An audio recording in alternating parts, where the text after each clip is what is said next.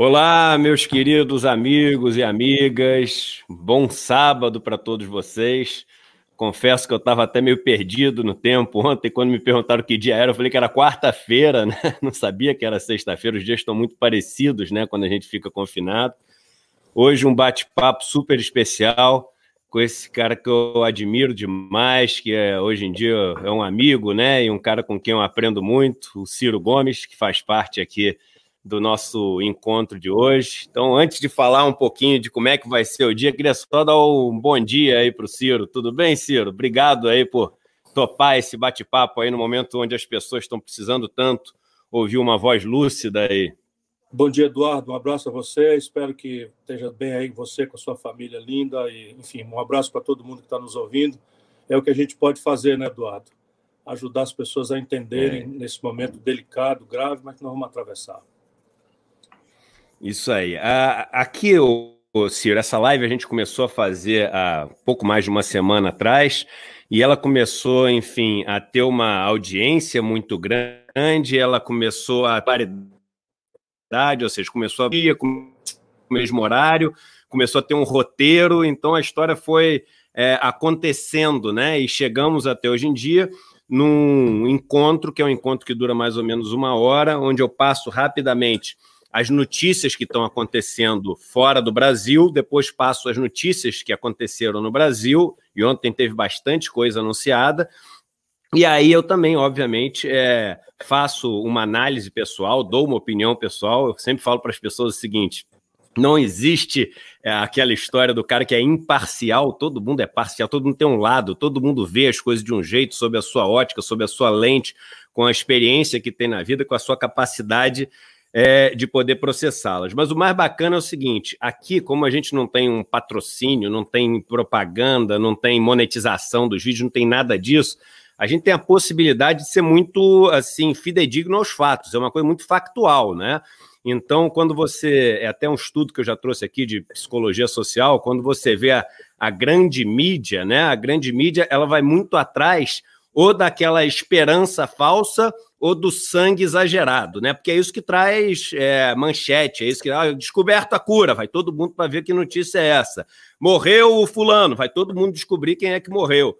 Então fica uma coisa meio maníaco-depressiva. E aqui, com essa possibilidade de trazer uma coisa um pouco mais factual e a, até um pouco mais, eu não diria nem serena, que é difícil ser sereno num momento de tanta dor como essa, mas um pouco mais controlado, a gente tem sido capaz de antecipar em alguns dias o que tem, aconte, o que tem acontecido né, é, no mundo. Né? Então, é, a, quando a gente falou, hoje até tem uma notícia que eu vi, né, que está em todos os jornais, dizendo o seguinte: olha, a OMS ontem falou que a vacina vai demorar pelo menos 18 meses. Há uma semana atrás, eu trouxe uma das maiores virologistas e infectologistas, professora da UFRJ aqui, e quando tinha sido anunciado a cloroquina como a cura para o negócio e a vacina já estava descoberta, eu trouxe ela para falar aqui, porque ela tem um lugar de fala de alguém que estuda isso a vida inteira, é uma especialista em coronavírus, né? Que são vários tipos os coronavírus. E ela falou: não existe uma vacina que fique pronta em menos de um ano e meio, dois anos, porque você tem todas as fases de uma vacina e é um risco enorme. Você vir com uma vacina, você acha que funciona, gasta uma fortuna pode ter um monte de efeito indesejado ou pode não funcionar. E hoje, duas semanas depois, uma semana e meia depois, a, a gente vendo isso na OMS. Então tem sido muito importante esse espaço. Eu vou passar rapidamente pelas principais notícias lá de fora, vou parar mais ou menos na metade, te passo a bola, porque eu acho importante você falar um pouquinho, porque tem muita coisa lá de fora, Ciro, que é, é, é, assim, é um bom farol né, para a gente aqui no Brasil. Isso está acontecendo no mundo já há mais tempo do que no Brasil. Tem países que estão adiantados em relação ao estágio dessa crise, e a gente está andando numa estrada, está vendo um monte de carro caindo no buraco, um monte de carro desviando do buraco. A gente que escolhe se a gente quer cair no buraco que a gente está vendo ou se a gente vai desviar do buraco que alguns estão conseguindo desviar. Então, o ponto é o seguinte: nos Estados Unidos, qual, é, qual é a grande notícia do mundo? Estados Unidos, o negócio parece que realmente entrou naquela fase de perder o controle. Você tem os Estados Unidos como país com o maior número de infectados no mundo passou os 100 mil infectados nos Estados Unidos, você tem 104 mil infectados, né? Você nessa Olimpíada macabra, né? Nesse pódio macabro que as pessoas ficam fazendo de quais países têm mais, quais países têm menos. Os Estados Unidos passou a Itália, que tem 86 mil casos, A Itália passou a China, que tem 82 mil casos, e a Espanha está quase chegando na China com quase 80 mil casos. Em número de mortes, você tem dois países onde a situação está muito, muito, muito feia, que são Itália e Espanha. Né? Na Itália, você tendo é, quase mil mortos ontem, na Espanha também quase mil mortos ontem, fazendo com que o número de mortes na Itália esteja já próximo de 10 mil. A Espanha com 5.700 mortos e a China com mais de 3 mil mortos. Os Estados Unidos chegando próximo aí a 2 mil mortos. Essas estatísticas são mais para a gente acompanhar a tendência das coisas, porque é, a gente está comparando laranja com banana. Tem países que testam muito mais do que outros, é, tem países que estão em estágios diferentes da doença, ou seja, você tem que muitas pessoas foram testadas, é, mas as pessoas ainda não são, estão curadas. A gente deu exemplo ontem aqui da Itália, só um quarto das pessoas que foram testadas positivo já foram curadas, tiveram alta. Três quartos não tiveram alta ainda. Então a letalidade pode ainda crescer muito. Mas por que, que é importante a gente ver tudo isso? Aí eu trago o primeiro gráfico para passar a bola para você. E esse gráfico é importantíssimo. No Brasil, não vi quase ninguém falando sobre esse gráfico, que é o seguinte: é o número de mortes que você tem, tá? É, e o número de mortes numa escala logarítmica. Então, isso aqui é o total do número de mortes que você tem. Então, ó, deixa eu chegar aqui para o lado. É claro, é, isso é no mundo, o total de número de mortes no mundo. É claro, uma exponencial que você tem aqui, né, que a gente chama, que é aquela curva que você tem que aponta para cima e parece que vai seguir verticalmente. Quando você faz a escala logarítmica dessa curva, você consegue ver como está essa aceleração, se a aceleração está diminuindo ou aumentando. E aí você chega nessa curva, que é interessantíssima também, que essa curva é o seguinte: você começa com uma crise que a aceleração é muito grande, depois dessa aceleração grande, ela arrefece, que é quando os mercados começam a melhorar, porque o mercado está olhando essa curva, está olhando o grau de variação, e agora a gente entra numa segunda onda, ou seja, numa segunda onda logarítmica do mundo. Isso que as pessoas não entenderam. A gente está entrando numa segunda onda da doença, que é o gráfico do número de mortes por dia. Ou seja, não existe essa história de que, olha, está controlado, o negócio está tranquilo e etc. E muitas vezes a reação dos mercados faz as pessoas acharem isso, né? Porque se ah, o mercado está bom hoje, acabou o vírus. Essa não é uma crise financeira, essa é uma crise no setor real, é uma crise de saúde ela tem o seu tempo, ela tem a sua dinâmica. Então, esses dois gráficos, Tiro, o primeiro gráfico que eu queria passar para você, né? Porque é essa questão da gente ter voltado a acelerar a velocidade, né? Ou seja, a gente entrou novamente numa outra curva logarítmica que em vários países é porque a doença entrou mais forte, como por exemplo no Japão, que tinha tido medidas super no começo de deixar todo mundo rolar e agora está desesperado mandando todo mundo ficar em casa a Índia, que estava é, super restritivo, mas que agora começou a onda também na Índia, e Estados Unidos, e os países que tinham deixado de ter doença, como a China, ontem tiveram mais de 50 casos, todos importados. Segunda conseguiram controlar. Então, é, é, esse é um dado muito importante para a gente, né, Ciro? Ou seja, o negócio não está nem de perto controlado. A gente provavelmente ainda está no começo dessa crise em termos de saúde, em termos sanitários.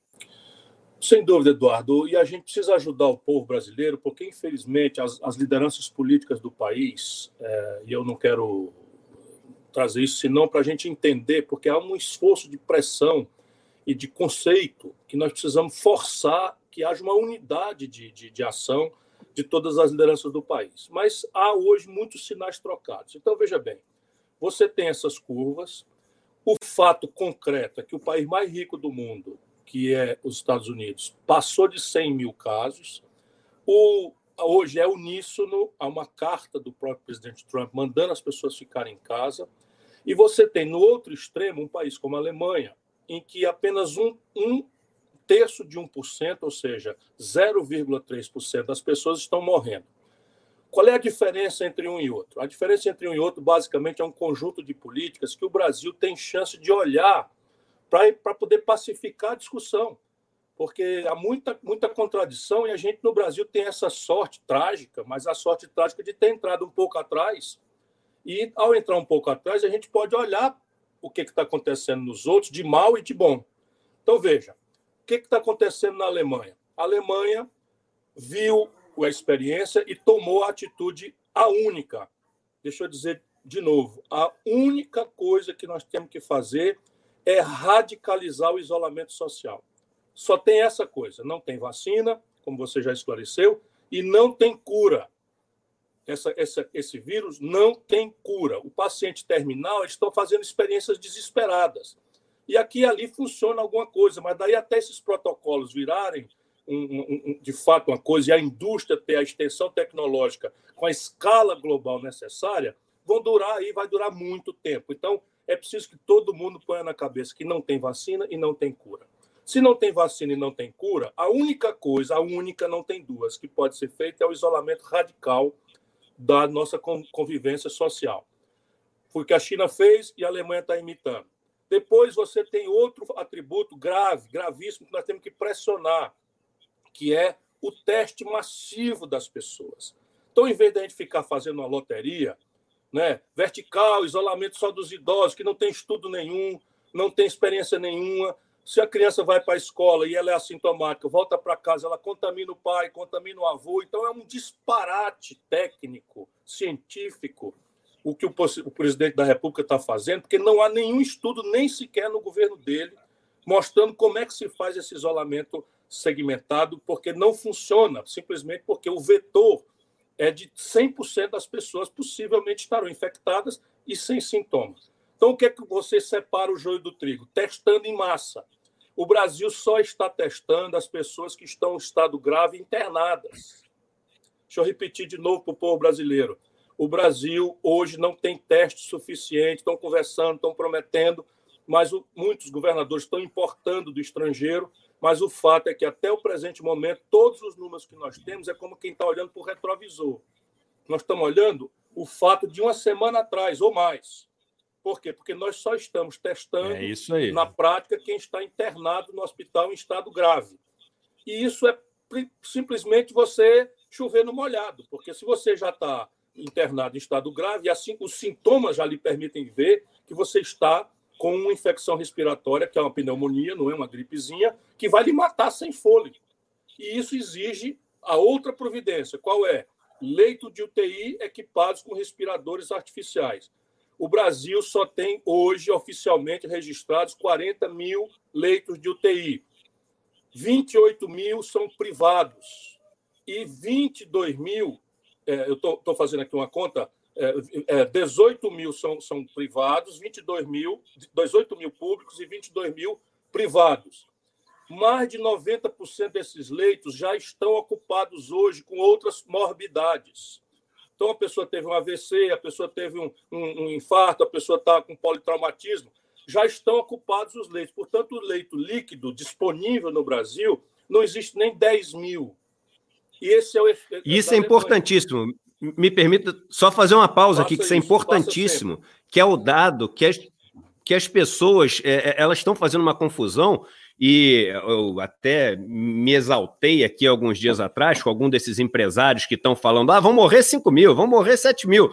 É velhinho, não sei o quê. É tão estúpido isso que eles estão falando, Ciro, porque, em primeiro lugar, é uma falta de respeito àqueles que vieram antes e que permitiram que a gente tivesse tudo isso que a gente usa hoje. Se a gente está aqui conectado na internet, vieram pessoas antes que produziram esse conhecimento, produziram essa tecnologia para a gente estar aqui. Então, existe uma questão de respeito aos mais velhos, que todas as grandes religiões, todas as grandes filosofias têm, e que a gente deveria aprender a respeitar os mais velhos. Nenhuma nação que não respeite os seus mais velhos consegue é, progredir. Em segundo lugar, o seguinte. A maior parte das mortes, e hoje na Itália foi falado isso, e na Espanha as autoridades estão falando, é o seguinte: Olha só, vocês não contem as mortes do coronavírus, não, porque as mortes estão sendo muito maiores do que essa, porque as pessoas estão chegando nos hospitais com infarto, as pessoas estão chegando no hospital com asma, as pessoas estão chegando no hospital acidentadas, e essas pessoas não têm leito. Então, o sujeito que está mandando todo mundo voltar para trabalhar porque quem morre é velhinho, o filho dele está em risco porque o filho dele pode ter uma crise de asma. O irmão dele, que tem 30, 40 anos de idade, que é atleta, ele está em risco, porque o irmão dele pode sofrer um acidente. O número de mortes, ele vem, e o que tenta, se tenta evitar é, é, isso, com o caos do sistema de saúde. E o caos do sistema de saúde, ele tem é, proporções, assim, armagedônicas, caóticas. Não existe uma palavra para definir o que, que significa um sistema de saúde que não pode aceitar ninguém novo no sistema de saúde. É um caldeirão que está cheio e rapidamente transborda, e aí tudo que cair transborda. Não importa de onde venha o que cai nesse caldeirão. Perdão ter te feito essa, não, essa não, breve você, pausa. Você está correto que a gente precisa, para além de espancar o egoísmo, é? o gelo na veia, de ficar fazendo essa escolha falsa entre economia e, e, e, e saúde, isso é uma escolha falsa. Mas os números que eu estou procurando para não ficar indignado, para não soltar um monte de palavrão que está na minha alma com relação às autoridades brasileiras, ao Bolsonaro, eu quero ver se eu ajudo as pessoas a raciocinarem com a sua própria cabeça. Então, veja bem, a Alemanha é o exemplo bom. E o que, que a Alemanha fez? Isolamento radical, leito de UTI para todo mundo e testificação para todo mundo. Então, se nós temos essa chance de olhar, tragédia italiana, não fez o isolamento na hora certa, ficou vacilando, é a mesma história. Na região de Milão, fizeram essa campanha que esses canalhas estão fazendo agora, estipendiado pelo governo Bolsonaro de vamos trabalhar, o Brasil não pode parar, foi exatamente o mesmo slogan em Milão, aonde dos 10 mil pessoas tem 4.800 pessoas mortas. E essas pessoas morrem sem fôlego. Deixa eu explicar para as pessoas. É se você imaginar tirar um peixinho do aquário e botar ele ali e ficar olhando, é assim que morre uma pessoa com a infecção respiratória provocada pelo coronavírus. Morre sem fôlego, arfando, sem ar. Isso é uma coisa que está acontecendo na Itália e as pessoas, os médicos, estão tendo que optar entre quem vai ter assistência e quem não vai, porque o sistema colapsou e é um sistema muitas vezes mais sofisticado e perfeito do que o Brasil. Isso é o que está acontecendo na Espanha. Então, a gente tem que olhar os dois casos terríveis e a América do Norte está anunciando a falta de respiradores. Hoje, o Trump invadiu a fábrica da General Motors com uma ordem militar determinando que a General Motors reconvertesse a sua linha de produção para produzir respiradores, porque vai faltar respiradores na cidade mais rica do mundo, que é Nova York. Isso é uma declaração oficial do, do, do Então vamos agora para aquilo Nova que York, que Nova York que já tem 26 mil casos e no York estado 46 mil casos. 40, 26 na cidade, na Isso. cidade. No estado, estado, quase, quase 50, 50 mil, mil casos. Isso. Isso. Então veja, nós temos dois exemplos: o alemão e o espanhol, o francês também, o italiano e o americano. O alemão recomendo que nós temos que fazer: isolamento radical. Portanto, raciocínio, meu irmão. O problema não é político de estimação. O problema é o seguinte: cada pessoa na rua contaminada, sem sintoma, contamina quatro. Quatro contamina 16. 16 contamina 16 vezes 16. De maneira que nessa progressão, os números foram atualizados hoje pelo Imperial College, que é Isso. a instituição mais acreditada, e eles desenvolvem uma equação, sabe? x mais 2 igual a 4. x mais 2 igual a 4, então x igual a 2. É simples de entender. Pois bem, eles elaboraram uma, uma, uma, uma matriz que não tinha o Brasil. Eles fizeram para a demografia, ou seja, quantos idosos, quantos pobres, quantas pessoas é, é, em idade, é, em, em, em, contaminação por outras, outras pandemias, etc, etc, e fizeram a simulação para a Inglaterra e para os Estados Unidos. E fizeram cenários. E hoje eles adaptaram esse cenário para o Brasil, finalmente, porque o mundo inteiro está chocado com o que o Bolsonaro está fazendo. O mundo inteiro está chocado. Acabar isso, nós vamos ter que levar o Bolsonaro a responder pelo que está fazendo no tribunal de Haia, como, como genocida, como atentador, como, como, como autor de crime contra a humanidade. Mas vamos deixar isso para a hora própria. Agora, o, a, a, a, a cena é a seguinte: se não fizer nada, o Brasil pode ter até 1 milhão e 40 mil mortos. Isso é uma equação gelada, números. Se fizer uma contenção seletiva, que eles não sabem fazer, não há como fazer, o Brasil pode ter 780 mil mortes. E se o Brasil fizer como a Alemanha está fazendo, dado que a gente, vamos lá, não, estamos, não temos os testes, ainda estamos vacilando com o negócio de isolamento social e não temos leito de UTI, mas se a gente fizer como a Alemanha está fazendo, o número de mortes mínimo no Brasil é uma grande notícia, mas serão 44 mil pessoas mortas. Isso, no tempo. Nós estamos falando do fim de abril. Portanto, nós temos agora 30 dias críticos para nos coesionar, nos unir. E aí a brincadeira é que é falsa a discussão entre economia e, e, e saúde. Por quê? Porque se a única solução para conter a velocidade genocida, assassina do coronavírus é o isolamento radical, então o Brasil precisa pagar para as pessoas ficarem em casa. Isso é simples de entender, pagar para as pessoas ficarem em casa. Ideia que você, é eu e todo mundo, mesmo os economistas mais conservadores, menos sensíveis ao drama popular, todos estamos defendendo e o mundo inteiro está fazendo. Então, nesse instante, nós temos o Congresso aprovou uma renda mínima de 600 reais, que pode chegar a 1.200 por duas pessoas por família, nas condições de pertencer ao cadastro, priorizando os desempregados, os autônomos, eh, os MEIs e, e, e, e os informais, enfim. E isso não está operacional ainda. Portanto, a sua ideia toma mais urgência ainda. O Senado ainda não aprovou no momento em que eu estou lhe falando, que é inacreditável, e porque nos Estados Unidos o socorro veio em dois dias. 2 trilhões e 200 na, milhões. Na Índia, em 36 horas. Na Índia, em 36 horas. No Brasil, nós ainda estamos vacilando. Na medida em que o Senado aprove, o governo tem que fazer isso operacional. Não há nenhuma ideia melhor do que a que você apresentou. A Caixa Econômica lançar um cartão de débito e o Senado tem que determinar, agora o que a Câmara não fez, que esse dinheiro seja condicionado a comprar nas empresas que assumam o compromisso de não demitir pessoas e não reduzir salário nessa hora. E, na sequência, um conjunto de providências de crédito, rolagem de dívida, dilação de, de, obrigações tributárias acessórias, uma série de coisas que nós podemos conversar hoje. Portanto, essas duas providências têm que andar juntas. E o Brasil está vacilando. Estamos desorientados. Imagina, pelo amor de Deus, burgueses brasileiros fazerem carreata na rua, dentro de carrão de luxo, com ar-condicionado, com máscara, para pedir que o povo vá para dentro de ônibus, para estações de metrô e de trem, ficar um empurrando o outro para poder ir trabalhar numa situação dessa. Esses camaradas precisam ser presos, que é o que nós vamos fazer aqui no Ceará. Aqui no Ceará, quem fizer, e já inclusive com ordem do Ministério Público, quem fizer carreata fazendo esse tipo de, de exposição do povo à morte, vai para a cadeia.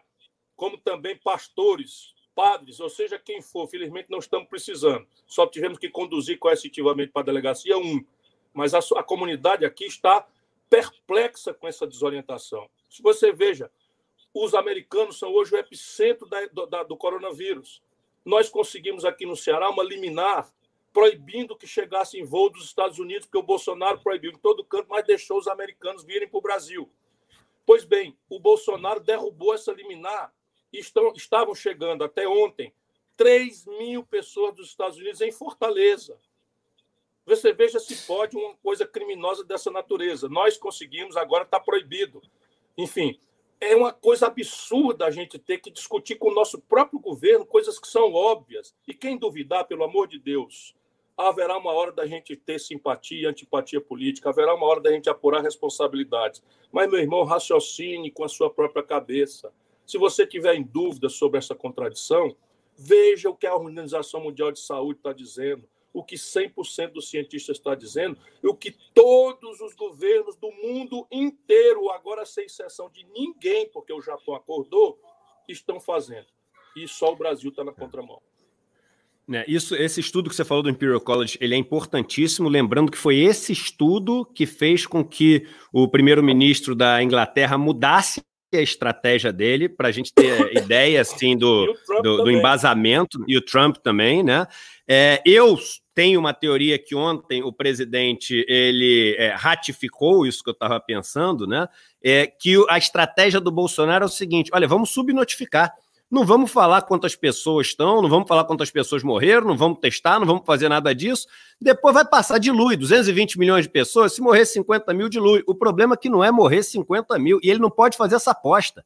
Ele não pode fazer essa brincadeira com o povo brasileiro. Porque ele falou ontem, ele falou assim: vem cá, Esses números aí que vocês estão falando de 90 pessoas que morreram, isso é mentira. Duvido que morreu. Morreu muito mais de 90 pessoas no Brasil. Muito mais. O negócio está absolutamente subnotificado. Converse com qualquer hospital. Fiocruz falando, dois dias atrás, que o número de pessoas internadas com problemas respiratórios que não podem ser testados porque não tem o teste para todo mundo fazer Eduardo, é muitas vezes maior. Eduardo, 80 de cada 100 municípios brasileiros não tem um leito de UTI sequer. 100% dos municípios brasileiros não tem teste, não tem os reagentes, não tem teste para fazer fora das pessoas que estão já críticas internadas. Então, só para você ter uma ideia, a rede privada de Fortaleza, nós aqui eu acompanho, portanto, eu estou lendo, estudando, mas aqui é a minha turma que está no comando. É o governador Camilo Santana, que saiu primeiro, que está fazendo e que está pressionado depois do discurso criminoso, genocida do Bolsonaro, pressionado pela burguesia daqui, para afrouxar as providências quando a curva aqui evidentemente já desacelerou. Não é que não esteja aumentando, mas desacelerou a velocidade. O sinal de que, que é aquilo que a gente tá... falou do, do, logarítmico, isso, isso mesmo, que ela, o logaritmo o isolamento. Isso. O isolamento está funcionando. Pois bem, no dia seguinte do Bolsonaro fazer o discurso, já começou aqui a contradição, enfim, e, e ideia de carreado. Mas deixa eu dizer de novo: 80 de cada 100 municípios brasileiros não tem um único leito de UTI todos, todos serão infectados. Todos serão infectados. Teste: 100% das cidades brasileiras só tem teste para 1% da população que hoje está crítica. E a população que hoje está crítica, a gente vê pela rede privada, já colapsou. Portanto, achar que tem plano de saúde, que tem dinheiro, ou que vai montar uma UTI em casa, é um equívoco absolutamente grosseiro sem se falar que cada infectado contamina os outros. E, a, e aqui em Fortaleza, a gente também tem o georreferenciamento. Como a, o vírus veio de fora, aqui nós temos turistas e teve uma, um casamento em, na Bahia de um burguês daqui, da filha de um burguês daqui, e esse, essa festa contaminou vários cearenses. Então, as duas razões pelas quais o Ceará é o terceiro são: nós estamos testando muito mais do que a média do, do Brasil e somos um, um, estado que tem um fluxo turístico, gente que veio de fora. Isso nos fez, então, mapear. E a cidade é tão dividida como as cidades brasileiras, que hoje nós temos contaminação só nos bairros ricos, porque só os burgueses da festa, só os burgueses que vieram do estrangeiro é que estavam contaminados. Então, o, a, o corona está se espalhando dos bairros ricos. Daqui a pouco, não é, não é daqui a pouco, daqui três dias, pelo que nós estamos calculando, vai entrar na periferia. Sabe o que é a periferia? São oito pessoas morando num cômodo só. Isto é que é a periferia, que esse, esse, essa elite canalha brasileira, ou a parte canalha da elite brasileira, não está compreendendo. Até nossa, nosso apelo de isolamento social é impraticável para a esmagadora maioria do povo da favela, que vive seis, sete, oito, quatro pessoas num cômodo só. Você imagina quando isso chegar quando chegar, o que, é que vai acontecer? Então, nós já estamos aqui acelerando leitos de retaguarda. Temos um hospital novo, que tá, era privado, já foi desapropriado, está pronto para receber. Estamos fazendo do estádio Presidente Vargas um hospital de campanha, já enfim. E estamos comprando do estrangeiro, porque o Brasil não tem para vender, em grande quantidade testes. Nós estamos comprando aqui mais de 500 mil testes já pagos né? E, inclusive, a gente tem que fazer isso, porque senão não há como sequer fazer o isolamento. Ciro, para começar, falando o seguinte: temos 16 mil pessoas ao vivo. Isso é audiência de rádio em rede nacional. Eu sei porque eu trabalhei numa rádio em rede nacional e tinha vários dias que não tinha essa audiência.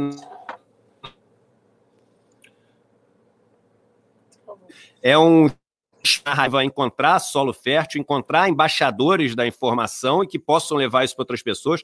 Eu queria pedir para todo mundo, como eu peço, não pedi nenhuma vez ainda hoje, que deem um like aqui no vídeo. Quando vocês dão um like, isso entra no algoritmo do YouTube e ele sugere para muitas outras pessoas. Então, batemos todos os nossos recordes hoje. O nosso recorde eram 10 mil pessoas, já temos 16 mil pessoas ao mesmo tempo, ao vivo aqui. Então, isso é, é maravilhoso apelo, poder levar essas informações às pessoas o meu apelo a cada uma e a cada um dos que estão nos ouvindo é que raciocinem com a sua própria inteligência. Na dúvida, na disputa de políticos, consultem a ciência, consultem os médicos, consultem os profissionais de saúde, vejam as boas práticas internacionais, vão ao sistema das Nações Unidas, que não pode errar. Vejam o gesto do Papa Francisco ontem. Vejam o que as lideranças realmente sérias do mundo inteiro estão fazendo. E agora eu queria entrar, Ciro, no tema que é o tema é, principal de hoje, que é essa questão de como o, o, o governo está tratando de maneira diferente setores diferentes da economia. Quando a crise começou no, a, a, ser uma preocupação grande no Brasil, eu fiz um post no Twitter e um post que no começo causou até susto. As pessoas às vezes falam assim: ah, mas o Eduardo tem mágoa com o setor financeiro, que ele saiu de lá, não quer ver os outros ficarem ricos, etc e eu fiz um post dizendo o seguinte: olha, daqui a pouco vamos ver bancos e corretoras em dificuldades e vamos ver quanto tempo vai demorar para vir a ajuda do governo. Ajuda essa que demora ah, meses para os aposentados que estão na fila, para os Bolsa Família que estão na fila, para. Agora a gente está vendo para microempreendedor, mas naquela época não tinha nada disso. O que, que aconteceu? No momento em que você teve aquela primeira queda muito grande dos mercados, circuit break nos Estados Unidos, no Brasil, etc., o, o governo anunciou, através da Caixa Econômica Federal, mais de 70 bilhões de reais de ajuda para os bancos e corretoras para comprar os títulos podres, as carteiras dos bancos, em troca de nada, absolutamente nada. O que, que os bancos tinham que fazer? Não tinham que fazer nada. Aí depois ofereceram linhas para os bancos, da ordem de bilhões. Aí depois ofereceram o seguinte: olha, a gente aceita os teus ativos podres aí, que a gente normalmente não aceita para emprestar dinheiro, nas operações de compromissada, para você para poder te emprestar dinheiro. Aí ofereceu do, mais de algumas centenas de bilhões de reais para os bancos. E às vezes as pessoas falam: não, isso ele só liberou dinheiro. Não, quando ele compra carteira dos bancos, carteira podre, ele está dando, dando dinheiro mesmo para todo mundo. O que, que aconteceu? Você não ouviu falar de nenhum banco em dificuldade até agora, nenhuma corretora. Isso é assim, é, é, incrível a gente não ter ouvido falar de nenhum banco ou corretor em dificuldade na maior crise, maior do que de 2008 que a gente viveu, que a nossa geração já viveu nos ativos financeiros como um transbordamento, como uma consequência dessa crise na economia real que parou no mundo inteiro.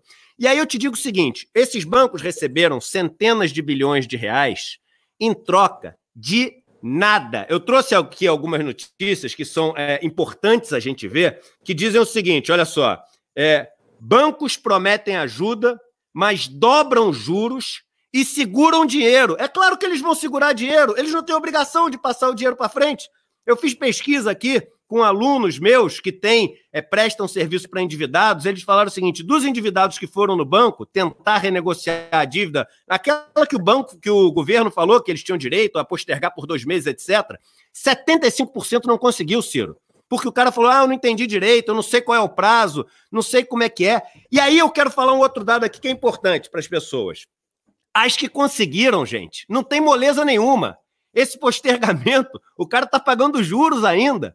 O banco está só fazendo o seguinte: olha, eu deixo você pagar daqui a um tempo, mas com taxa de juros. E eles estão aumentando essa taxa de juros. Cartão de crédito, cheque especial, você foi super enfático na tua campanha, falando dos mais de 60 bilhões de milhões de brasileiros com nome sujo, é, porque tem dívidas que é, saqueiam, sequestram toda a riqueza que eles conseguem gerar com o trabalho deles. Cheque especial e cartão de crédito, que é na ordem de 100%, é, 100% 200%, 300% ao ano Nada nas regras para poder fazer isso, nada. Ontem o governo anunciou uma ajuda é, aos pequenos e, médios empresários, dizendo o seguinte: olha, e assim foi a manchete, olha como esse negócio é leviano, me perdoe usar essa palavra, Ciro, mas é leviano. O governo falando, agora o governo vai pagar o salário dos trabalhadores. É mentira, não é o governo que vai pagar o trabalho do salário do, dos trabalhadores, é a empresa, porque o governo não deu um centavo, ele emprestou o dinheiro a 3,75% ao ano. O governo não está pagando um centavo. Quando você tira todas essas operações de crédito que você teve, que crédito o cara vai ter que te pagar lá na frente, a ajuda de verdade que você tem no Brasil, ela é da ordem de 2% do PIB. É baixíssima, porque você tem que tirar tudo que você tá, o que você está emprestando, ou que você está adiantando de dinheiro, o cara não vai receber na frente, ou que você está postergando de coisa que ele vai ter que pagar, ele vai ter que pagar na frente do mesmo jeito, aí é ajuda. Na Alemanha, é mais de 30% do PIB. Nos Estados Unidos é 10% do PIB, parece pouco, mas é porque é o maior PIB do mundo. Na França, na Espanha, na Itália, é tudo 20% do PIB. O Brasil é 2% do PIB. E aí eu vou te contar, e passo a bola para você, Ciro. Eu vou te contar a história que vai acontecer. O que vai acontecer é o seguinte: no Brasil, os bancos eles estão sendo mantidos vivos e saudáveis durante toda essa fase da crise. Desde o primeiro dia, todos os bancos mantidos vivos e saudáveis. Não estão tendo que ter contrapartida nenhuma. Podem mandar embora, podem prestar na taxa que eles quiserem, podem fazer o que eles quiserem. E as pessoas, elas estão afundando na areia movediça e a estratégia do governo é o seguinte: eu vou te ajudar. Toma mais areia movediça. Tá dando mais dívida, mais dívida, mais dívida e não protegendo em nada as dívidas. Quando passar essa crise, porque ela vai passar, porque toda crise passa, sabe o que, que vai acontecer? A população brasileira, as pequenas empresas, as médias empresas vão estar tá completamente endividadas. Completamente endividadas. E os bancos absolutamente saudáveis. Os próximos cinco anos, pelo menos, escutem o que eu estou dizendo, está gravado aqui. Temos aqui um número recorde de pessoas nos assistindo. Então, assim, é bom que fica registrado aqui o, o negócio que a gente está falando. Ó, exatamente nesse momento, 18 mil pessoas nos assistindo os próximos cinco anos dos trabalhadores brasileiros, dos pequenos empresários e dos médios empresários, toda a riqueza que eles gerarem vai servir para pagar dívida que foi acumulada, não foi aliviada e não foi ajudada ao longo dessa crise. E aí você sabe o que, que acontece com a economia, o efeito prático, para não parecer que é, é só retórica? Quando você pega toda a sua capacidade produtiva e tudo que ele gera de riqueza vai parar e acumular no setor financeiro, que é o setor que não produz absolutamente nada, o que, que acontece com a produtividade do país, Ciro? A produtividade do país vai desmoronar. A produtividade do país ao longo dos próximos cinco anos vai desmoronar. E finalizar falando o seguinte: para vocês que acham que o que o governo fez para a pequena e média empresa ontem, que é dar dinheiro, a taxa Selic ao ano emprestado para eles poderem fazer suas atividades, produzir, etc. Vocês acham que isso é moleza? E se eu falar para vocês que existe um tipo de empresa que consegue pegar dinheiro emprestado abaixo da Selic quando ela quiser? E se eu falar para vocês que essas empresas que pegam dinheiro abaixo da Selic quando ela quiser, essas empresas não produzem absolutamente nada. E se eu falar para vocês que essas empresas são as que têm o maior lucro do Brasil? Estamos falando dos bancos. Então as pessoas estão entendendo agora o que que essa ajuda que o cara deu ontem. Não tem dinheiro nada, nenhum novo do governo. É muito importante as pessoas entenderem a bomba, a bomba que o Brasil está criando por causa de uma patologia do senhor Paulo Guedes, que está querendo provar a tese de Chicago, a de que você não pode ter nenhuma interferência do Estado, o Estado mínimo só pode ter é, despesa quando você tiver uma receita, que você tem que ter o superávit, no meio da maior crise da nossa geração. Isso vai ter um impacto na produtividade brasileira, no endividamento das famílias e no fluxo de concentração de renda ao longo dos próximos anos catastrófico na, na, na, civilização que a gente mora aqui no Brasil, na sociedade que a gente mora aqui no Brasil. A gente está prestes a viver os anos mais dramáticos em termos de desigualdade, pobreza e falta de perspectiva no Brasil. Olha, Eduardo, uh, eu acho, concordando com 100% do seu relato contemporâneo, mas eu tenho uma convicção, isso é o que eu estou nesse, nessa quarentena, amadurecendo e pensando muito, que a humanidade será outra em três meses. Os valores serão outros. E algumas coisas que são muito criptografadas, são muito difíceis do povo entender, elas serão todas desmascaradas pela crueldade dessa crise sanitária e econômica que a humanidade e o Brasil vão viver. É, vão viver para ninguém negar. Então, distribuir responsabilidades vai ser quase ocioso, porque é tão chocante o que vem por aí, é tão grave, é tão transcendental, que essa ideia de uma sociedade centrada no consumismo, a ideia de que um país como o Brasil, 210 milhões de pessoas, pode manter cinco bancos nadando em dinheiro enquanto a sociedade inteira e sua base produtiva vão para o vinagre, isso tudo vai ficar chocante. Mas vamos agora no concreto porque agora estamos na fase da pressão. Então, que as pessoas entendam. Uma, haverá uma hora da disputa política, dos valores, dos conceitos e de apurar responsabilidades. Mas agora, o papel de quem tem seriedade, responsabilidade, informação, é denunciar para criar uma corrente de opinião para pressionar o governo a mudar de rumo. Então vamos lá.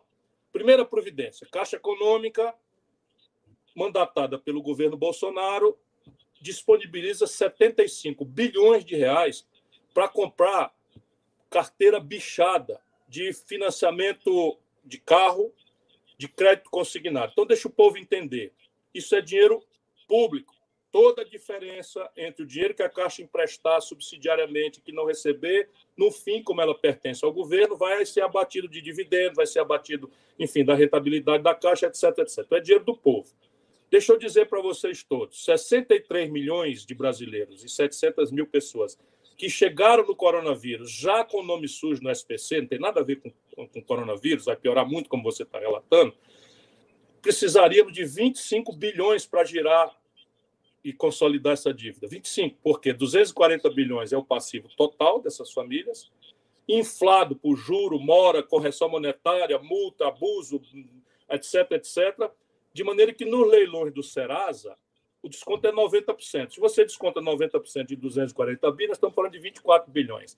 Então, um terço dos 75 bilhões, a Caixa poderia renegociar, limpando o nome de todos os brasileiros que estão humilhados no SPC e indo diretamente no primeiro motor da ativação da economia, que é o consumo das famílias, que depende de emprego, renda e crédito.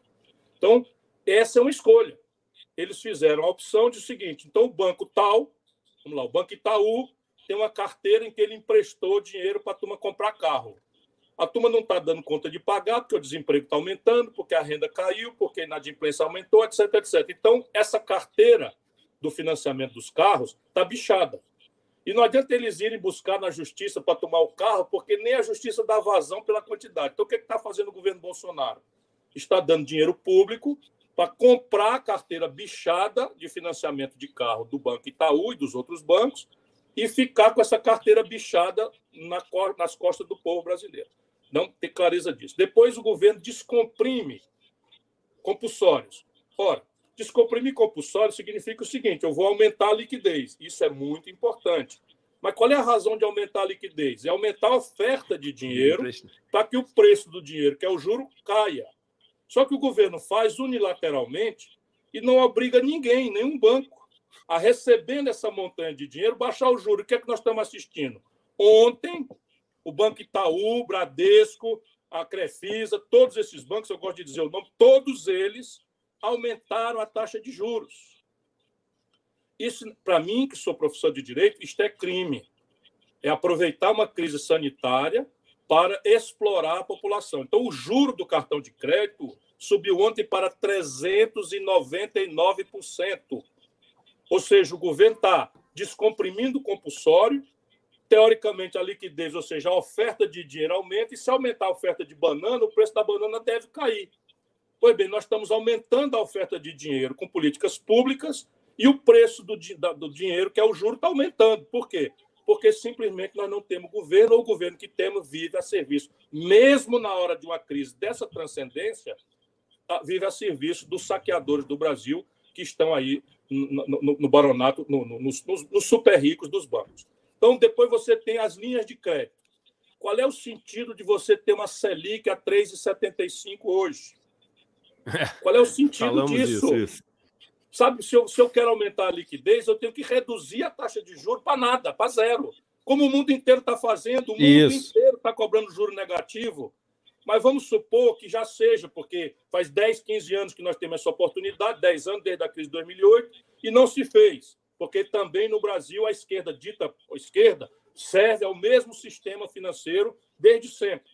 Então, isso a gente tem que ter clareza, vamos discutir depois essa, essas responsabilidades políticas. Mas o fato é o seguinte: se eu empresto a 3,75 para as pessoas, eu tenho que obrigar que essas pessoas tenham acesso a isso mediante condição. Qual é a condição? Se eu vou financiar uma empresa, eu tenho que dizer: olha, está aqui um dinheiro, sem, sem as taxas absurdas que os bancos estão cobrando, vou cobrar só o custo de captação da Selic, 3,75, vou lhe dar um prazo, vou lhe dar. Mas em contrapartida, você tem que me dar a garantia, está aqui, eu quero a sua folha de pagamento hoje, e quando você for resgatar, eu quero ver sua folha de pagamento. Então, se você não demitiu, eu, eu lhe dou o subsídio. Se você demitiu, eu tiro o subsídio. Porque se você vai financiar as empresas, qual é o sentido público de financiar as empresas? É mantê-las vivas para que elas continuem abastecendo de um lado e garantindo renda e emprego para os seus trabalhadores. E eu aqui em Fortaleza estou sabendo que essa empresa de calçado, como eu chamo? Arezo, demitiu todos os funcionários. Então, a Arezo demitiu todos os funcionários que têm menos de um ano de casa. A gente precisa denunciar isso, porque tem muita empresa segurando as pontas. Não, e entender, as pessoas, as pessoas têm que entender que as coisas não acontecem na ordem que elas acontecem à toa. Você não tem é uma pressão para passar, passar quatro meses o funcionário em casa sem ganhar um centavo, uma das medidas mais cruéis que eu já ouvi na minha vida, talvez no mundo seja uma das medidas mais cruéis que já foram tomadas, impedindo sequer que o cara seja demitido para ter seu acerto, para ter o seguro-desemprego, etc. Ou seja, vai para casa e não vai ganhar nada. Uma semana antes, de todos esses empresários estarem querendo demitir as pessoas, ou seja, isso é medida encomendada. O compulsório baixa, Ciro, e aí na semana seguinte, o governo, esse empréstimo que ele dá para as pequenas empresas, é um empréstimo onde os bancos entram com 15%. Parte do compulsório não é remunerado, ou seja, o cara deixa de ter o negócio a zero e passa a poder remunerar a 3,75. Vamos lembrar que esse que a gente está falando de cair a Selic, se a Selic cai de 3,75 para baixo de 2, o governo economiza mais de 100 bilhões de reais por ano. E vamos lembrar também que todos os dias o governo vai e enxuga mais de um trilhão de reais de liquidez do mercado. Isso mesmo, no mercado de hoje, através das operações compromissadas. No mundo inteiro, essas operações são em torno de 2, 1, 3% do PIB. No Brasil, já chegaram a ser quase 20%, são acima de 15% do PIB. Para enxugar, é só política monetária isso para enxugar a liquidez. A gente paga quase 4% em cima de um trilhão de reais para enxugar a liquidez nesse tipo de mercado. Então as pessoas têm que entender que as coisas não acontecem por acaso. A ordem que as coisas acontecem é uma ordem que faz todo sentido. Não é coincidência acontecer um depois do outro e o um ajudar o outro. Entendeu? Isso que tem que estar na cabeça Sim, das pessoas. Evidente. É evidente, se nós vamos dar uma ajuda e essa ajuda sai do dinheiro público mais cedo ou mais tarde, como é definitivamente o caso da rolagem da dívida, você tem que impor condições. E a condição que importa hoje é manter o emprego e o salário das pessoas e as empresas vivas. Então, se você pega e destrói as empresas pelo super. Deixa eu, deixa eu dizer para as pessoas: antes do coronavírus, tudo estava em vigor no Brasil. 5 milhões e 500 mil pequenas empresas entraram na crise do coronavírus já com o nome sujo no Serasa. Já com essa política de juros estúpida. O mundo inteiro faz 10 anos que tem juro negativo. O Brasil, no governo Dilma, botou o juro em 14%. É, enfim, isso é o que nós precisamos aprender depois. Mas agora, o que importa é o seguinte: exigir que todas as providências sejam impostas na solução das empresas, que são fundamentais, mas mediante uma condição: só vai ter direito ao subsídio, como tem que ter pressa, empresta agora. Mas assina aqui embaixo dizendo que no dia do seu pagamento, você vai ter que demonstrar que está com os mesmos trabalhadores que estava nos outros anos, no, no, no, na ocasião do empréstimo. Essa é a única condição de você ajudar. Hum. Se não vai ajudar a empresa para quê? Para uma pessoa ter lucro e botar todo mundo para fora? E lembrando que nos Estados Unidos, antes só te falar, viu, Ciro? A gente tem 20 mil pessoas no Facebook, 6 mil pessoas. Não, 20 mil no YouTube, 6 mil no Facebook, temos 26 mil pessoas ao vivo online, tá? Isso é uma audiência pô, incrível que a gente está tendo num sábado de manhã, apesar do sábado ser um dia muito parecido com os outros agora. Mas o ponto é o seguinte: nos bancos, em 2008, quando os Estados Unidos fez ajuda, ele falou o seguinte: olha só, eu vou dar ajuda, mas não tem bônus para executivo eu vou dar ajuda, mas tem que limitar o tamanho do salário, porque senão tu vai pegar minha ajuda e pagar para os executivos esse salário, depois você quebra, e aí quebra, divide para todo mundo. Então, isso não é novidade não que a gente está falando. de caixa, não pode receber ajuda não pode... Isso. e botar na especulação. Operação de tesouraria, isso mesmo, não pode óbvias. ter. Todas é óbvio, é isso mesmo. óbvias. Mas, infelizmente, o Brasil está pagando adiantado para os de cima muito atrasado para a esmagadora maioria da classe média e do povo trabalhador e fazendo a parte do, do andar de cima sem condição nenhuma. E eu não estou denunciando isso para estragar a imagem do Bolsonaro. Eu acho que essa responsabilidade nós vamos apurar na hora, na hora devida. Eu estou falando isso para a população brasileira reclamar, falar alto, gritar, pressionar para que eles mudem, porque nós precisamos que haja essa mudança. As pessoas precisam saber que, nesse instante, travas políticas artificiais, derivadas toda dessa mesma ideologia imbecil que nos governa há muitos anos, fazem com que nós tenhamos, ouvindo o dinheiro, ouvindo a conversa hoje, 1 trilhão 355 bilhões de reais no, no caixa único do Tesouro da União. Esse dinheiro é simplesmente está aí escritural, são ativos reais, percebe? Você conhece isso, eu estou só aproveitando a audiência. E você precisa hoje no Brasil de algo ao redor de 400 bilhões diluído nos próximos quatro meses para mitigar ao máximo essa, essa crise no seu aspecto de saúde, comprar testes massivamente, comprar UTI, comprar respiradores agora, ontem, anteontem, né? reforçar os leitos de retaguarda da rede privada que colapsou, porque era rede, é, é, enfim, que dependia do SUS, com convênios, com, com, com, com, com filantrópicas, com Santas Casas, etc, etc. Você tem aí no Brasil uns 30 mil leitos ociosos que podem ser recuperados mais rapidamente e fazer hospitais de campanha. Isso tudo, com 400 bilhões de reais, resolve os dois aspectos. Os dois aspectos. E, infelizmente, no Brasil, nós estamos vacilando. Vacilando no conceito básico, é que para essa crise só tem uma saída, não tem duas: isolamento radical. E o isolamento radical, para acontecer, exige que o governo acuda à economia, pague para as pessoas ficarem em casa. Não pode ser pagar para banqueiro ficar mais rico ainda. Vai ser um escândalo. Vai ser um escândalo quando terminar esse exercício e a contabilidade dos bancos demonstrar o lucro que teve. É isso, vão ser lucros recordes. eu, vou, eu vou passando aqui para o último tópico que eu queria falar antes, agradecendo todos vocês que estão aqui assistindo. Todos vocês estão convidados a assinar aqui o canal. Mais ou menos um terço das pessoas que assistem o canal não, não são assinantes do canal, então é, é clicar ali, inscrever-se, né?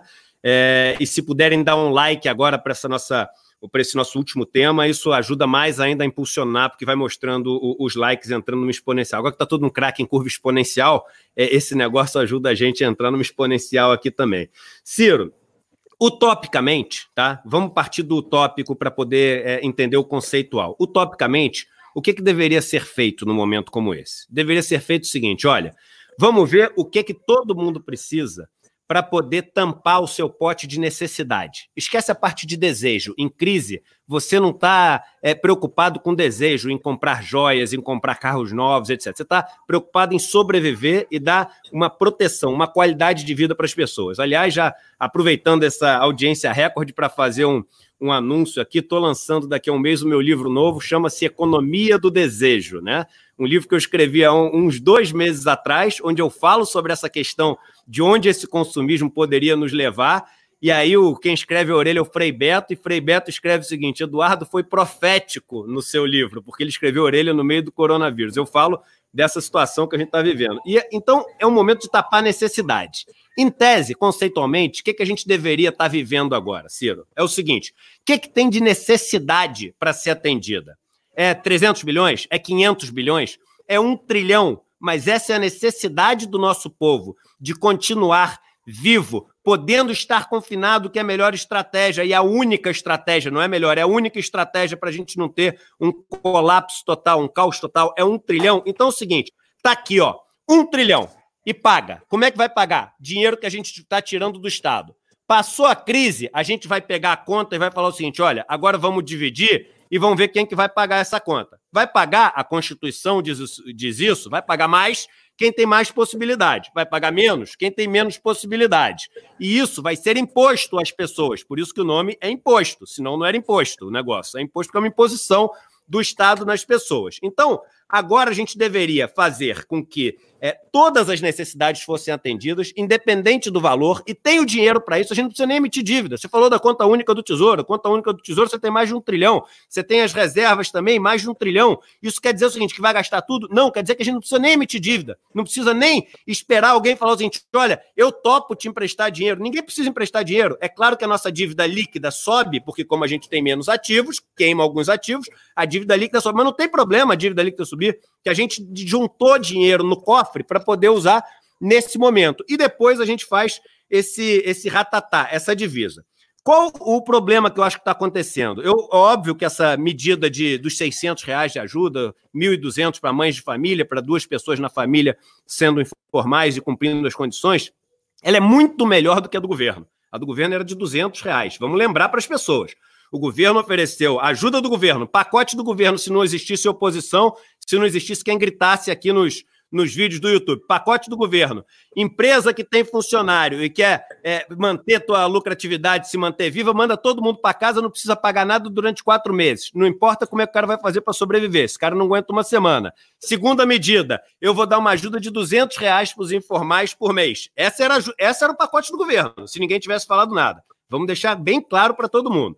Qual, por que, que eu fui tão assim enfático na questão de que esse cartão de débito só deveria poder ser usado em empresas cadastradas. Porque nesse momento, Ciro, você tem que trazer todo o fluxo que você pode de riquezas do país para dentro do Estado, para formalidade. Porque o fluxo que você não traz para a formalidade, ele acaba indo dentro da informalidade, que é a iniciativa privada, toda informalidade está na iniciativa privada, ele acaba sendo acumulado nos barões que você chama, né? nas pessoas que são os que detêm ali o poder, os meios, é, os, os grandes conglomerados econômicos. Quando você traz de volta para o Estado, o Estado pode pegar esse dinheiro e redistribuir de novo, e realocar de novo. Então, a hora que a gente tem agora é uma hora que a gente não pode se dar ao luxo de derrubar 500 bilhões de reais na economia e deixar os 500 bilhões irem para a informalidade, senão não volta nada. E depois a gente tem que gastar mais 500. É hora da gente trazer esse negócio para formalidade. Quando você traz esse negócio para formalidade, essas empresas não vão mandar embora, até porque vão ter essa restrição de não poder mandar embora. E aí, com o salário que as pessoas ganham, elas vão consumir na barraquinha informal, vão consumir no, no cara informal, mas com os salários que elas ganham de não ter sido mandado embora. O dinheiro do governo tem que permanecer na máquina do Estado, porque senão o gasto que você tem é infinitas vezes maior. E dinheiro não some. Por que, que o gasto vai ser infinitas vezes maior? Porque ele, o governo vai estar gastando e ele vai estar sendo acumulado nas montanhas de dinheiro que você já tem na economia. Então, isso que é, é, é preciso ficar claro para as pessoas, esse cuidado. Ah, mas o cara vai ganhar o dinheiro, ele pode gastar onde ele quiser. Não é gastar onde quiser, é tempo de crise. A gente tem que controlar da melhor maneira possível para poder todo mundo sair vivo dessa história. E todo mundo é todo mundo. Não tem uma vida que vale mais do que a outra, mais importante do que a outra. Ah, porque esse cara. Eu li um post provocativo no Twitter que é incrível. É óbvio que é como provocação, mas ele é incrível. Ele fala o seguinte: ah, é? Você acha que morrer 7 mil pessoas é pouco em relação à economia? Então faz o seguinte: vamos matar os 200 caras mais ricos do Brasil, tem um trilhão de reais que a gente distribui, é menos gente ainda e resolveu o problema econômico. Se a conta for feita assim por número, é assim. Mas é claro que essa também é um absurdo, essa medida, porque não tem vida que vale mais do que vida. E isso, além de constitucional, é moral, é ético, é espiritual, é o que você quiser falar. Veja, vou repetir apenas porque o mérito dessa ideia ela tem a ver com a urgência e com a, a utilidade dessa ajuda. Então, a ideia que o Eduardo teve é o seguinte: ao invés da gente jogar esse dinheiro de helicóptero e esse dinheiro cair, ainda que isso ajude, a gente deveria fazer o seguinte: um cartão de débito emitido pela Caixa Econômica, que sabe fazer isso, em uma semana ela tem capacidade de fazer, e você bota os 600 ou os 1.200 reais nesse cartão, e credencia pela internet, ninguém precisa fazer fila nem coisa, credencia as empresas com prioridade: comida, remédio, roupa, gasolina, e vamos indo. Quais são os setores mais importantes dos setores, enfim. E mesmo depois vai habilitando as empresas. O que, que isso provoca? Provoca que esse cartão de débito dá ao governo um prazo, que o governo não precisa re, re, eh, pagar isso imediatamente, ele tem 30 dias no mínimo, qualquer cartão dá 30 dias para pagar, o governo vai se organizando, vai aperfeiçoando o cadastro, e na hora que esse dinheiro entrar na economia formal, metade dele já volta como imposto, ou mais de um terço disso já volta como imposto, retroalimentando. Mas você fica com o cadastro das empresas que diz: assina aqui, meu filho. Você vai ter credencial para receber essa montanha de dinheiro, e é uma montanha de dinheiro. Você pode achar que é muito pouco, e de fato é muito pouco, mas a tragédia brasileira antes do coronavírus é que 100 milhões de brasileiros têm uma renda mensal por cabeça de 413 reais. Esse é o país que esses canalhas produziram. Então, antes do coronavírus, 100 milhões de brasileiros, cuja renda toda junta equivale à soma da riqueza de cinco pessoas, cinco pessoas, essas 100 milhões de pessoas vivem com 413 reais. Se nós vamos pagar 600, isso mitiga de forma expressiva, mas não pode deixar as pessoas, por exemplo, que são dependentes química, vão comprar droga. Vamos fazer aqui uma caricatura. O cara é dependente químico, vai comprar isso, droga com dinheiro. Levar para o extremo, é isso mesmo. Vou levar só para raciocinar. Então, é evidente que a tua ideia de cadastrar todo mundo vai preparando o país, inclusive separando o joio do trigo. A maioria esmagadora do pequeno empresário está se doendo muito de demitir. Portanto, serão os primeiros que devem ser acudidos. Está aqui, meu irmão. Está aqui, o, você vai ser um, um, um comércio preferencial para o cartão, você vai ser preferencial para coisa. Por quê? Porque você assinou aqui o compromisso de não demitir o povo e não reduzir salário. E aí a questão fiscal. De novo, você já falou claro, eu vou só repetir. Além do 1 trilhão 355 bilhões que nós temos no caixa da União e de quase 370 bilhões de dólares multiplicado por 5, isso dá quase um trilhão, dá mais de um trilhão nas reservas cambiais, o que é que esta gente também está fazendo nesse período? Pegaram 40 bilhões de reais, que significa 200 bilhões de reais, e entregaram na mão de meia dúzia de especuladores que estão atacando o real, aproveitando a tragédia do povo, estão atacando o real de forma especulativa. Em qualquer lugar do mundo, um ataque especulativo desse era cadeia. No Brasil, o governo está indenizando esses canalhas, que é uma meia dúzia de especuladores. Tudo dá para rastrear facilmente no mercado spot de câmbio dá para você, o Banco Central sabe. Agora, se tivesse dado ajuda para os bancos e obrigado a zerar as carteiras de tesouraria, ia ter essa especulação toda que está tendo? Ciro? Nenhuma chance. Não ia. Nenhuma chance. Você dá mais dinheiro para eles especularem contra o real e indeniza a especulação com dinheiro público da reserva cambial. Então, assim, tem um bocado de crime aí para ser apurado. E o Brasil haverá a hora, quando a gente tiver o desastre de chorar 40 mil mortes, na pior hipótese, na melhor hipótese, 40, 44 mil mortes. Espero que Deus mostre que eu estou errado, o povo brasileiro vai ficar querendo saber quem são os responsáveis. Haverá hora disso. Mas vamos lá. Se nós pegarmos a reserva cambial e do, e do coisa, nós não precisamos expandir a dívida tão rapidamente. Mas expandir a dívida, 5, 6, 7, 8% do PIB, que talvez seja o máximo que é necessário, nós estamos falando aí de 8 vezes 7, 56, 560 bilhões de reais. A gente esconjura o epicentro dessa crise e atenua dramaticamente o efeito extraordinariamente grave que já está dado. Essa aqui é a grande ilusão. A humanidade vai experimentar uma das maiores depressões econômicas da sua história. E o Brasil, como já entrou predisposto, já entrou fragilizado, vai ser muito pior. O que nós estamos sugerindo aqui, esse imbecil desse presidente que nós temos, é porque não está vendo. É a única saída para ele não ser linchado na rua. A única saída para ele não ser linchado na rua por esse encontro macabro né, de mortandade, com depressão econômica é esse conjunto de sugestões que nós da oposição e intelectuais brilhantes como você e outros tantos estamos fazendo. Isso é que é uma coisa estúpida, esse imbecil por intoxicação ideológica por uma equipe de quinta categoria em que, lamentavelmente, generais graduados estão aí calados, levando essa desmoralização para cima das Forças Armadas que merecem, ainda devem merecer o respeito e a consideração da nação, e agora serão os responsáveis, serão os responsabilizados por essa tragédia.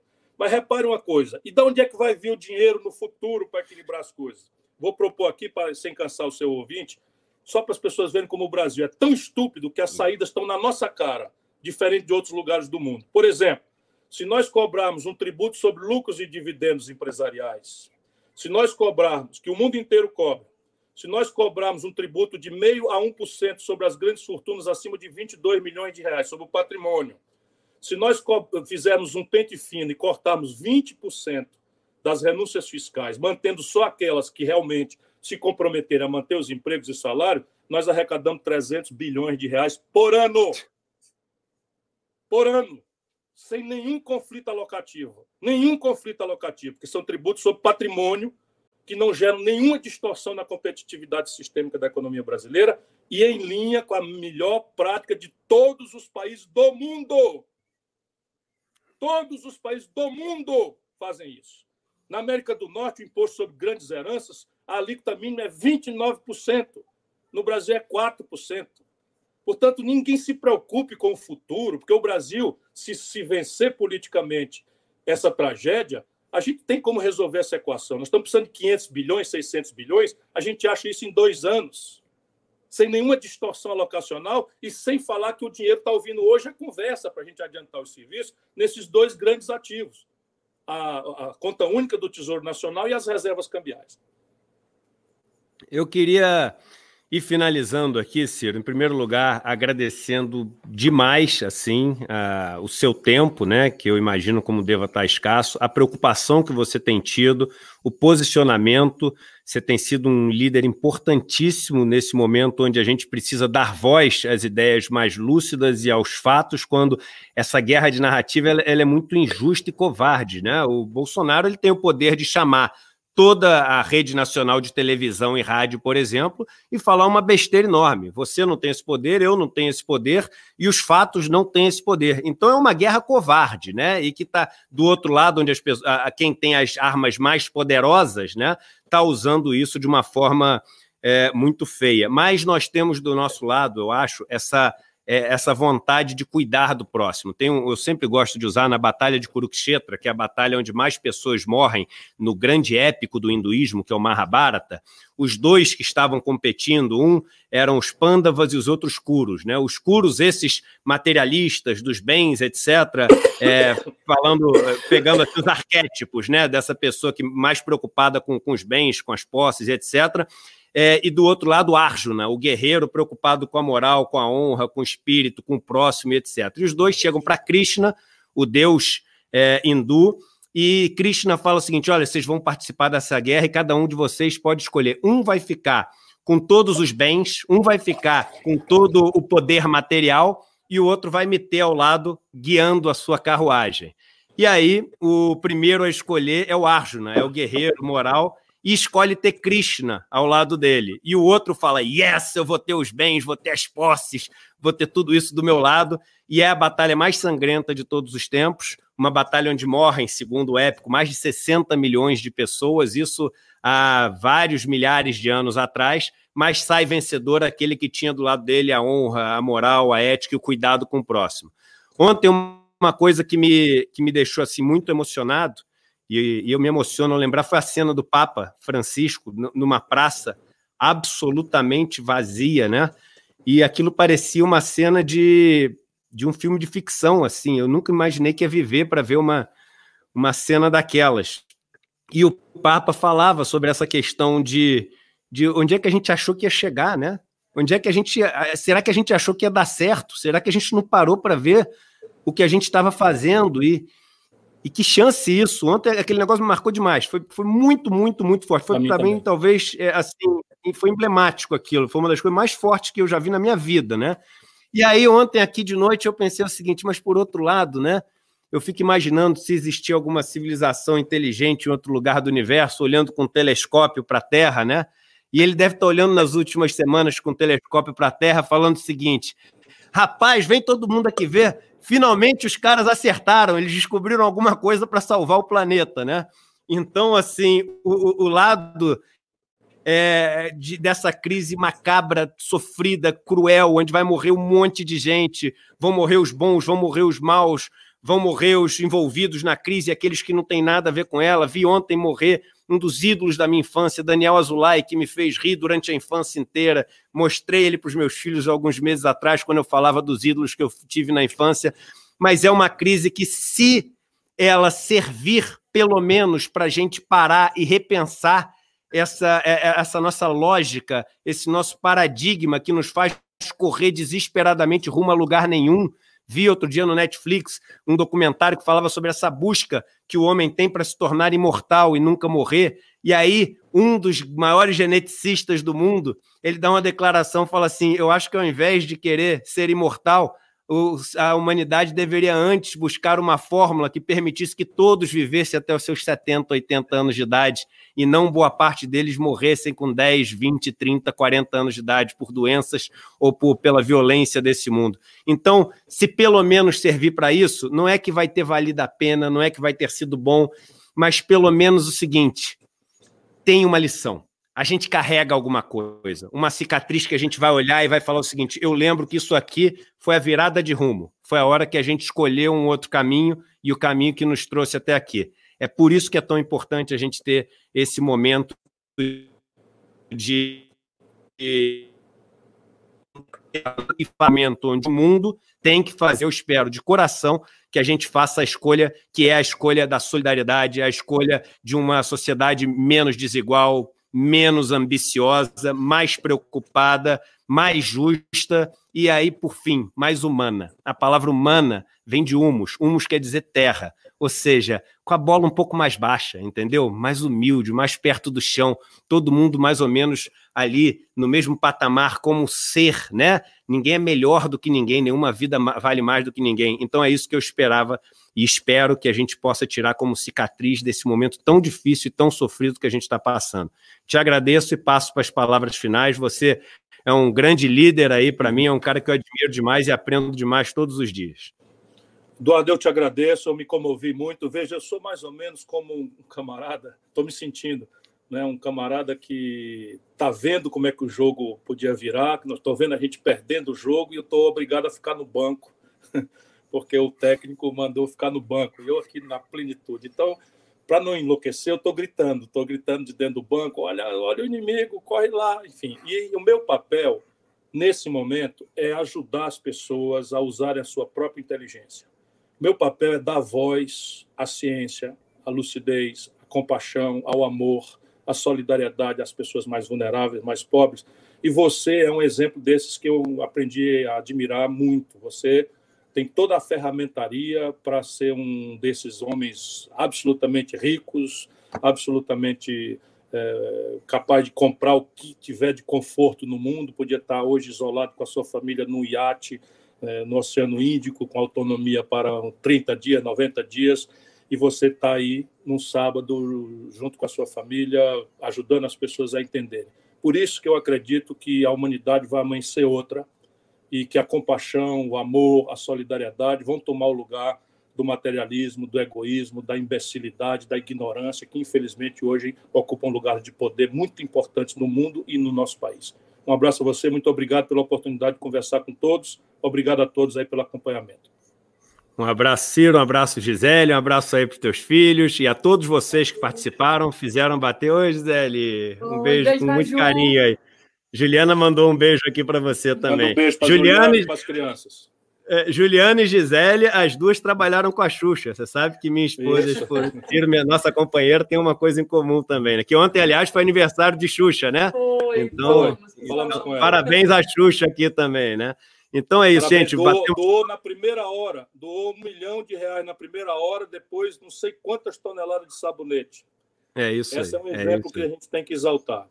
É isso aí. E todos vocês que participaram fizeram esse canal bater todos os recordes e não pode parar aqui. Vocês têm que ser embaixadores e multiplicadores dessas informações, desses fatos, porque eu não tenho a menor dúvida que com essa vontade ao nosso lado, vontade com V maiúsculo, essa vontade maior, a gente vai conseguir chegar onde a gente precisa para virar esse jogo. Um abraço para todos vocês e um bom final de semana.